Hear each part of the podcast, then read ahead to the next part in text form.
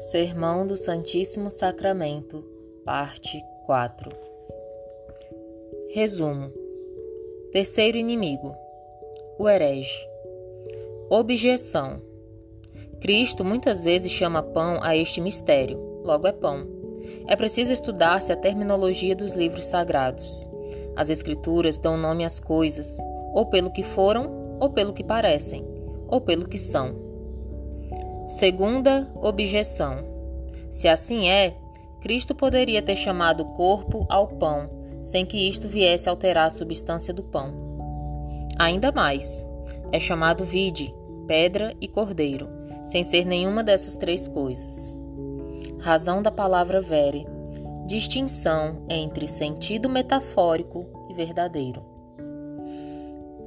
Início: O herege como inimigo doméstico, argumenta com o Evangelho e das palavras de Cristo forma armas contra o mesmo Cristo.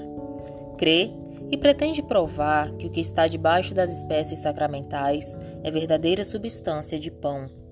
E argui desta maneira: Cristo, no Evangelho, chama muitas vezes pão a este mistério. Ic est panis, qui de cielo descendit, qui manducat unc panem, vivet in aeternum.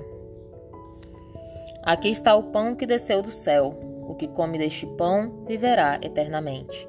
João 6, versículo 59.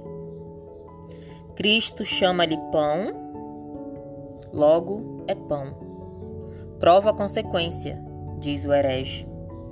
Porque a razão porque os católicos cremos que na hóstia está a substância do corpo de Cristo é porque Cristo disse: Hoc est corpus meum, este é meu corpo. Mateus 26, versículo 26. Pois se na hóstia está a substância do corpo, por que Cristo diz: Hoc est corpus meum?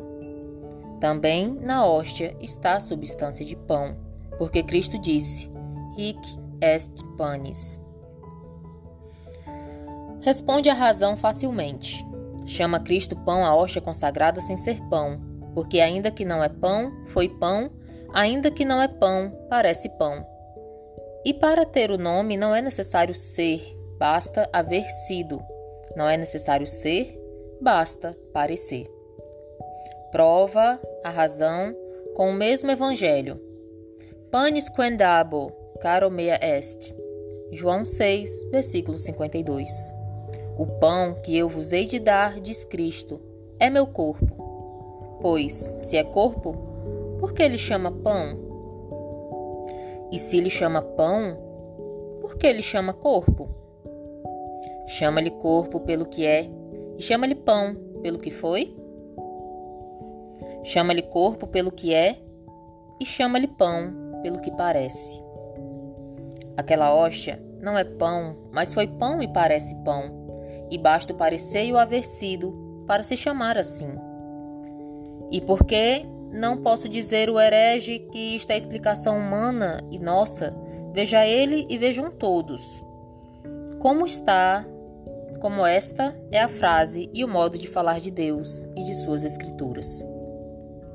Convertida a vara de Moisés, que também se chama de Arão, em serpente, Convertidas também em serpentes as varas dos magos de Faraó, investiu a serpente de Moisés as outras, e diz assim o texto: Virga arum devoravit virgas eorum. A vara de Moisés comeu as varas dos egípcios. Êxodo 7, versículo 12. Parece que não havia de dizer assim. As, as serpentes dos egípcios não as comeu a vara de Moisés, senão a serpente de Moisés, porque a vara não podia comer senão a serpente. Pois se a serpente foi a que comeu, por que se diz que comeu a vara? Porque a serpente de Moisés tinha sido vara de Moisés. E para a serpente se chamar vara, basta que tenha sido vara, ainda que seja serpente. O mesmo passa neste mistério. A hóstia consagrada, que agora é corpo de Cristo, tinha sido pão, e para a hóstia, que é corpo de Cristo, se chamar pão, basta que tenha sido pão, ainda que seja corpo de Cristo. De sorte que, sem ser pão, se pode chamar pão, não porque o é, senão porque o foi. Da mesma maneira, se chama pão, não porque o é, senão porque o parece. Refere o texto sagrado à criação dos planetas e astros celestes e diz que fez Deus duas luzes, ou lumieiras, como lhe chama o texto, maiores que todas, que são o Sol e a Lua. Fecit duo luminaria magna. Gênesis 1, 16. Se consultarmos a astrologia, havemos de achar que a maior de todas as luzes celestes é o Sol, e a menor de todas é a Lua. Pois se a Lua é o menor de todos os astros, por que se chama maior? Que se chame maior o Sol é devido a esse nome à sua grandeza. Mas chamar-se maior a Lua? Sim. O Sol chama-se maior porque o é. A Lua chama-se maior porque o parece. Todos os astros são maiores que a Lua, mas a Lua parece maior que todos. E basta que pareça maior, ainda que o não seja, para que se chame maior. Assim, nem mais nem menos, aquela hóstia sagrada não é pão, mas parece pão, porque ficaram nela os acidentes de pão em que topam os nossos sentidos. E basta que pareça pão, ainda que o não seja, para que se chame pão. Hic est panis. E se acaso algum herege se não deixar convencer destes exemplos por serem do Testamento Velho, que alguns deles negaram, como os maniqueus, no Testamento Novo temos os mesmos, e ainda se pode ver mais claros. Nas bodas de Caná, de Galiléia, quando Arquitriclino, o regente da mesa, provou o vinho milagroso, diz o evangelista São João, que gostou a água feita vinho. Gustaviti architriclinus aquam vinum factam. João 2, versículo 9. Na manhã da ressurreição, quando as Marias entraram no sepulcro, diz o evangelista São Marcos, que viram um mancebo vestido de branco assentado à parte direita. Viderunt juvenem sedantam, sedentam, adextris, coopertam estola cândida. Marcos 16, versículo 5. E este mancebo, diz São Mateus, que era um anjo. Angelus enim domini descendit de cielo, et revolvit lapidem, et se super eum. Porque um anjo do Senhor desceu do céu, e chegando, revoltou a pedra, e estava sentado sobre ela. Mateus 28, versículo 2. Nestes dois casos, tem o herege ambos os seus reparos. O vinho milagroso, depois da conversão, era verdadeiro vinho. O anjo que viram as Marias vestido de branco também era verdadeiro anjo. Pois se o vinho verdadeiramente e na substância era vinho, como lhe chama ainda a água o evangelista São João? Aquam vinum factam. E se o anjo verdadeiramente e na substância era anjo, como lhe chama homem o evangelista São Marcos? Viderunt, Juvanem, Juvenem sedentem. Ambos falaram como evangelistas e ambos com verdade e propriedade natural. São João chamou água ao vinho porque, ainda que já não era água, senão vinho, tinha sido água, aquam vinum factam. E São Marcos chamou ao anjo homem porque, ainda que não era homem, senão anjo, na figura e no trajo parecia homem e o venem sedentem, cor pertum stola cândida. O mesmo acontece na hóstia sagrada, consagrada, e por isso falou dela Cristo, como os seus evangelistas falaram do vinho milagroso e do anjo disfarçado. Assim, como a substância da água se tinha convertido em substância de vinho, e contudo se chama água depois da conversão, não porque fosse ainda água, senão porque o tinha sido, Assim, o corpo de Cristo no sacramento se chama pão, não porque seja pão, senão porque o foi. E assim, como anjo na substância era verdadeiro anjo, e contudo se chama homem, porque vinha disfarçado em trajos de homens e parecia homem, assim o corpo de Cristo debaixo das espécies sacramentais, se chama pão, não porque seja pão, senão porque parece pão. Ic est panis.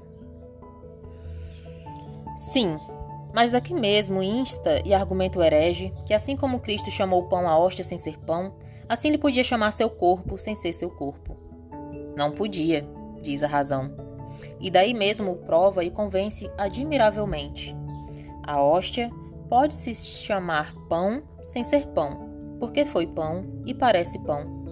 Mas não se pode chamar corpo de Cristo sem ser corpo de Cristo, porque nem o foi, nem o parece. De um de três modos se pode chamar a hóstia corpo de Cristo: ou porque o é, ou porque o foi, ou porque o parece. Porque o parece? Não, porque aquela hóstia, depois de consagrada, não parece corpo de Cristo. Porque o foi?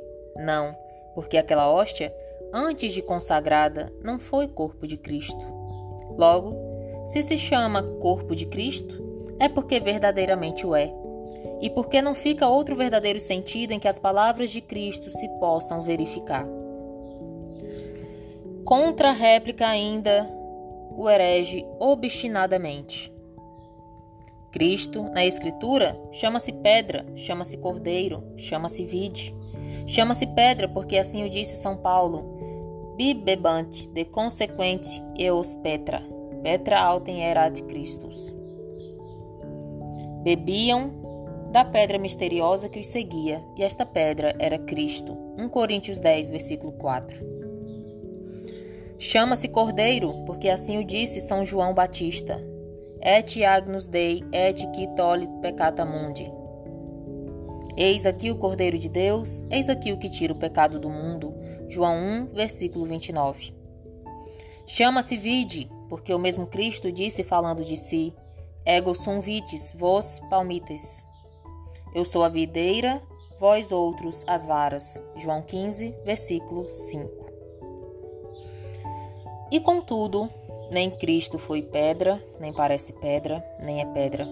Nem foi cordeiro, nem parece cordeiro, nem é cordeiro. Nem foi vide, nem parece vide, nem é vide. Logo, ainda que o sacramento se chame pão, porque foi pão e parece pão, bem se pode chamar corpo de Cristo sem ser corpo de Cristo, assim como se chama pedra cordeiro e vide, sem ser vide, cordeiro nem pedra. Bendita seja, Senhor, a vossa sabedoria e providência, que contra toda pertinácia e astúcia de tão obstinados inimigos de nossa fé, deixastes armada a vossa igreja e defendida a verdade desse soberano mistério com uma só palavra: Vere. Entre o sentido verdadeiro e o metafórico há esta diferença: que o sentido metafórico significa somente semelhança, o verdadeiro significa realidade.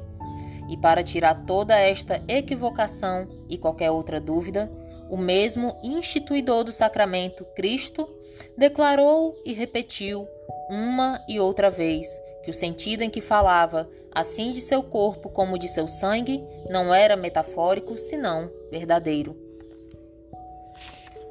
Verdadeiro na significação do corpo. Caro mea vere est cibus, e verdadeiro na significação do sangue. Et sanguis meus vere est potus.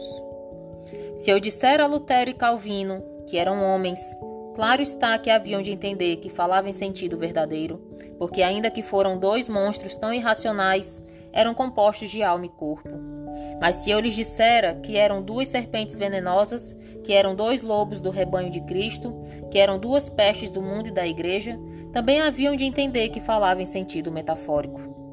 Pois a mesma diferença vai do texto de Cristo a esses textos mal interpretados que eles alegam contra a verdade do sacramento.